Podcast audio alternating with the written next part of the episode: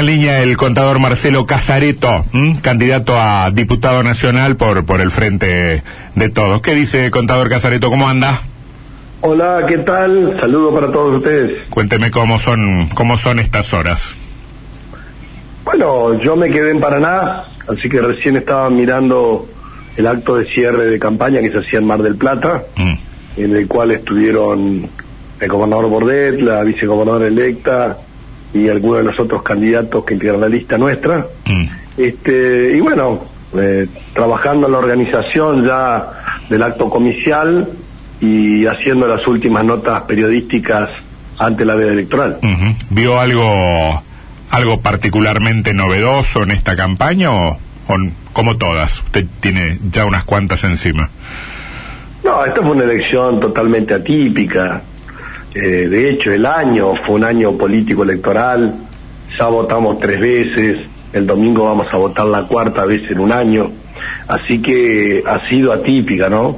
Eh, en general, en este caso, en esto que es el domingo, es una elección nacional, donde todo el mundo sigue todo el proceso político a través de los medios de comunicación. Vos recorres cualquier lugar de la provincia y saben que dijo Alberto hace un rato, o que hizo Macri hace un rato, o que es lo que va a hacer mañana. este, así que es muy atípico, bueno, se pone en juego el modelo de país, nosotros creemos que vamos a tener el acompañamiento de la gente y que Alberto Fernández va a ganar en primera vuelta el próximo domingo. Eh, apelo a su a sus conocimientos técnicos. Eh, ¿Qué pasa el lunes en materia económica? Hay que tener una bola de cristal. ¿eh? Mm. Esto es lo más complicado. Yo creo que hoy las elecciones ya están decididas prácticamente. Mm. Esto como dijo Julio César al cruzar el Rubicón. La suerte está echada.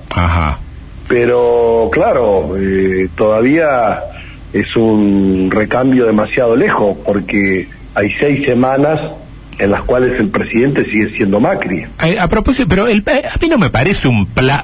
Es cierto, la situación económica es delicada, pero tampoco estamos frente a una transición de seis meses como la que tuvimos en Paraná o alguna vez en Entre Ríos. Digo, parece que 40 días no es un, un periodo tan, tan extenso como para preocuparnos tanto. Quizás mi, mi, mi, mi esperanza de que todo se canalice normalmente me, me ciega un poco, pero no me parece que estemos en un periodo extra extraordinariamente largo? Eh, no es un plazo tan largo en términos de que el gobierno mantenga la rienda de la conducción de la Argentina, pero yo estoy mirando acá en, pantallas de medios nacionales, hoy se perdieron 883 millones de reservas. Es un montonazo eso, sí. Mm. Y es mucho, digamos. Desde las paso para acá se perdieron 20 mil millones de dólares de reservas. Mm. No hay más, Antonio, no hay más. Bueno, pero lo que pasa es que ahí, eh, cuando un gobierno está en la situación en la que está el gobierno de Macri, el problema es que cualquier cosa que haga será susceptible de ser criticada. Si, si tira dólares al mercado para frenar el dólar, este, dilapida las reservas. Si no las juega, eh, lo acusan de querer eh, potenciar la estampida. No, no hay solución. Y lo que pasa es que lo que hay que hacer me parece a mí, ¿no? Es que hay que aceptar lo que la gente dice. Mm. Macri perdió las pasos y se enojó, no sé qué, hizo ahí unos, unos moines y unos ademanes, este, mandó a la gente a dormir, después no durmió él, se levantó el otro día y le echó la culpa a la gente de lo que le pasaba. No hay un reconocimiento en la realidad. Yo lo, lo estaba mirando a, Lombardi, el secretario de medio, dice, vamos, vamos, que la ganamos, nos damos vuelta. ¿qué, quiere, ¿qué quiere que le diga? Vamos, vamos, que la perdemos, que, vamos, que el domingo nos acuestan con fe y esperanza, ¿qué quiere que diga? Pero Antonio, están, digamos, el gobierno ha abandonado su responsabilidad de gobernar. Yo lo veo que anda con el avión presidencial, el helicóptero presidencial, haciendo una gira loca, tratando de convencer a los convencidos y retener un 30% de los votos cuando el país está deslizando al abismo, porque... Mm. Esto que vos ves que se venden las reservas no impide que el dólar siga avanzando a 60, 61, 62, que tengas un blue a 68, 69, 70, y que esto claramente se traslada a inflación. Ya hoy se veía de que eh, la remarcación de los precios nuevamente se agudiza, tuvimos inflación de 2% mensual en, en julio, del 4% en agosto, de casi el 6% en septiembre, en octubre estamos igual. Entonces, mientras el gobierno juega a la política y al marketing, digamos, el dólar se va, caen las reservas, suben los precios y cada vez más gente se empobrece. La gente se agarra la cabeza cuando se mide la pobreza y fue la del semestre pasado.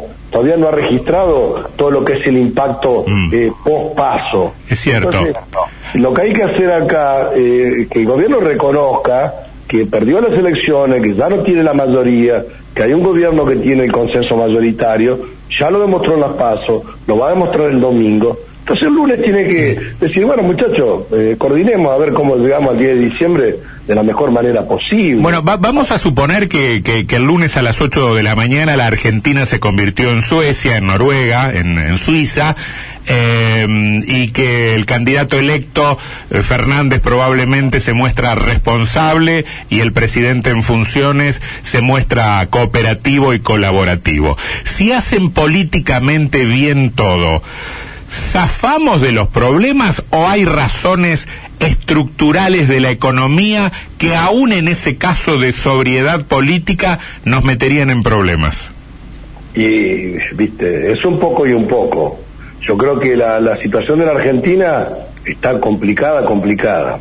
O sea, pero si encima no hay cooperación, los problemas van a ser más graves. Así que con esa actitud de madurez, creo que se puede atenuar el efecto negativo de la situación, se puede atenuar. Pero la Argentina está cayendo en su actividad económica, la actividad industrial, la actividad de la construcción. O sea, hay cierre de pymes en forma permanente y muchas dificultades para el resto. Así que, vos lo veías hoy acá en Paraná, ¿no? En el Mm. centro, Qué locura, ¿no? una cuadra de cola de gente. Y bueno, pero lo que pasa es que ahí esa, esa gente que hace cola eh, la gente que no pudo acceder a los dólares antes y que tal vez tiene 5, 10, 15, 20 mil pesos y dice, Y sí. quiero comprar dólares con eso para aunque sea preservarme de algo. Y sí, y Ah, sí. digamos, los, los grandes capitalistas ya se compraron dólares hace rato y ya los fletaron al exterior hace rato. Y están mirando de un balcón. Hoy es la, la angustia de la gente que trata de preservar por lo menos algo del poder adquisitivo que se lo está comiendo la inflación todos los días. Bien, eh, ¿tiene un pronóstico de, de porcentajes para el domingo ya en el orden nacional, ya en la provincia? No, yo lo que te puedo dar es una sensación. Ajá. Eh, si miraba yo lo que me decían los medios de, de Buenos Aires ante las pasos, decía, y estamos parejos, pues el gobierno puede perder por un punto. Sí. Una, una bolsa de mentira, Sí. operaciones políticas, encuestadoras pagas, medios de comunicación jugando 100% para el gobierno nacional.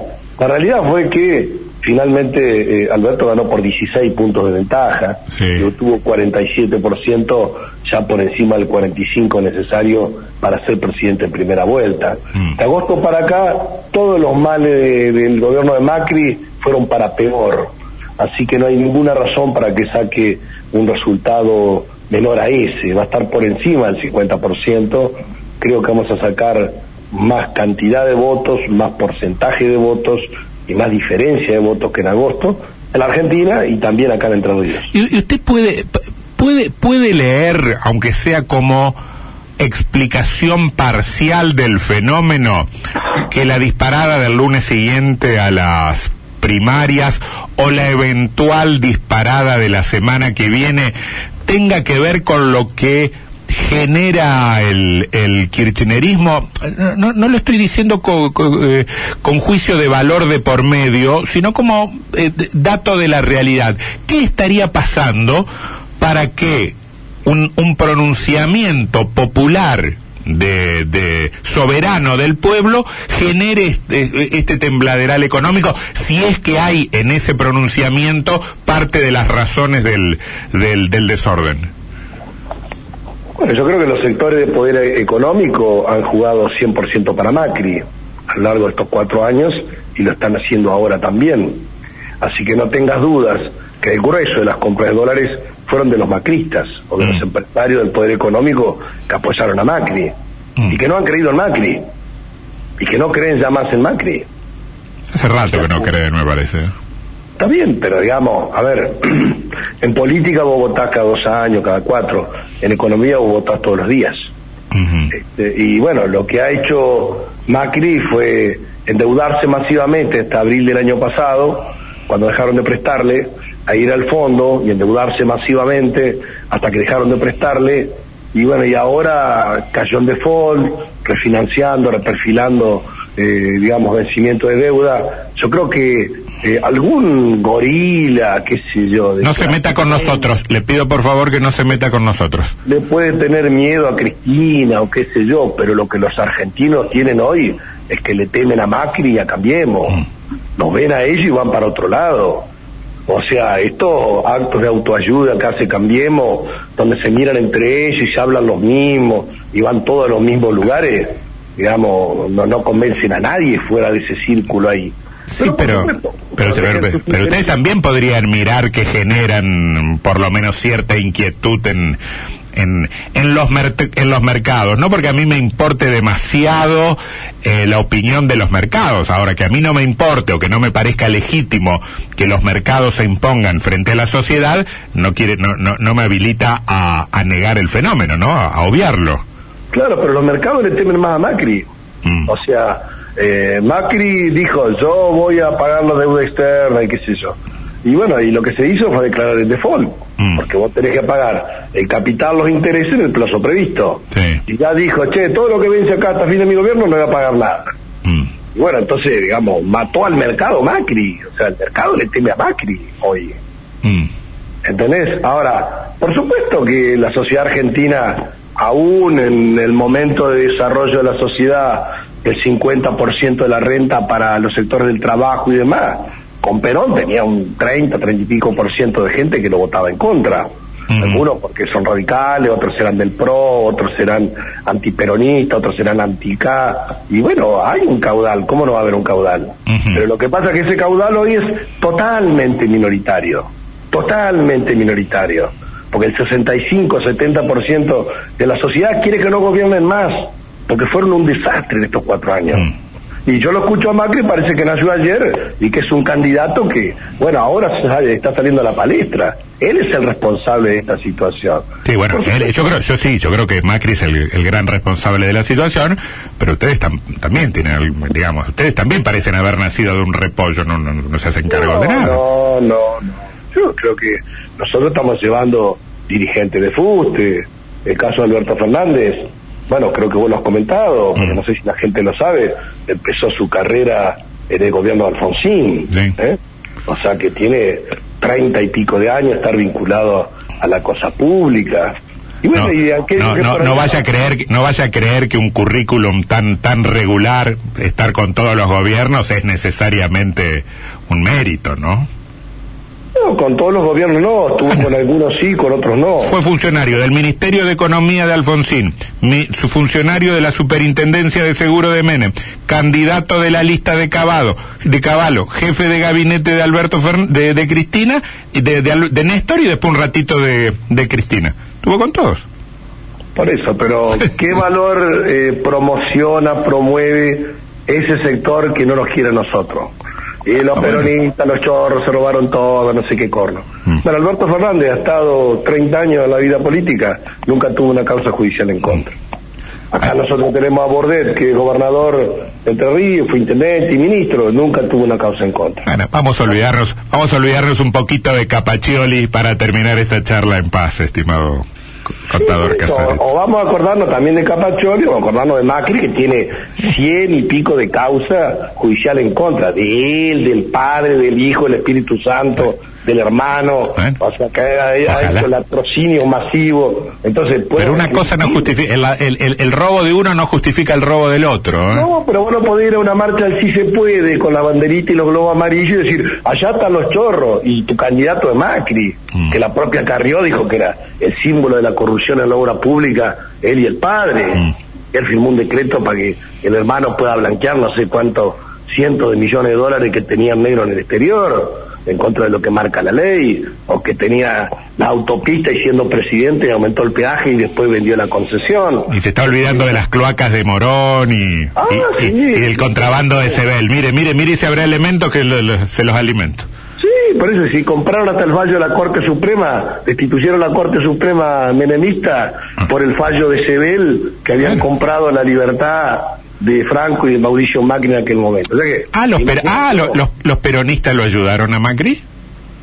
Sí, claro. Ah, no, porque pensé que era cosa del pro nomás. Bueno, le mando, le mando un saludo, le mando un eso no saludo. terminamos más, pero digamos, más allá de un poco más transparente uno, un poco menos, qué sé yo, nosotros llevamos buenos candidatos y creo que hoy eh, valores éticos en Macri no le encontré ninguno. Mm. Eh, valores republicanos tampoco, porque nunca participó en nada, digamos, en la vida política. Ahora, lo que es la, la cuestión social y la cuestión económica, fundió la Argentina. Mm. Entonces en eso le tendríamos que ganar 100 a 0. Pero bueno, digamos, mientras saquemos más del 50% y ganemos en primera vuelta, Mm. conviviremos, bueno, con una oposición parlamentaria que va a ser numerosa también. Mm. Le dejo un saludo, contador Casareto. Gracias por, por, la. Que la.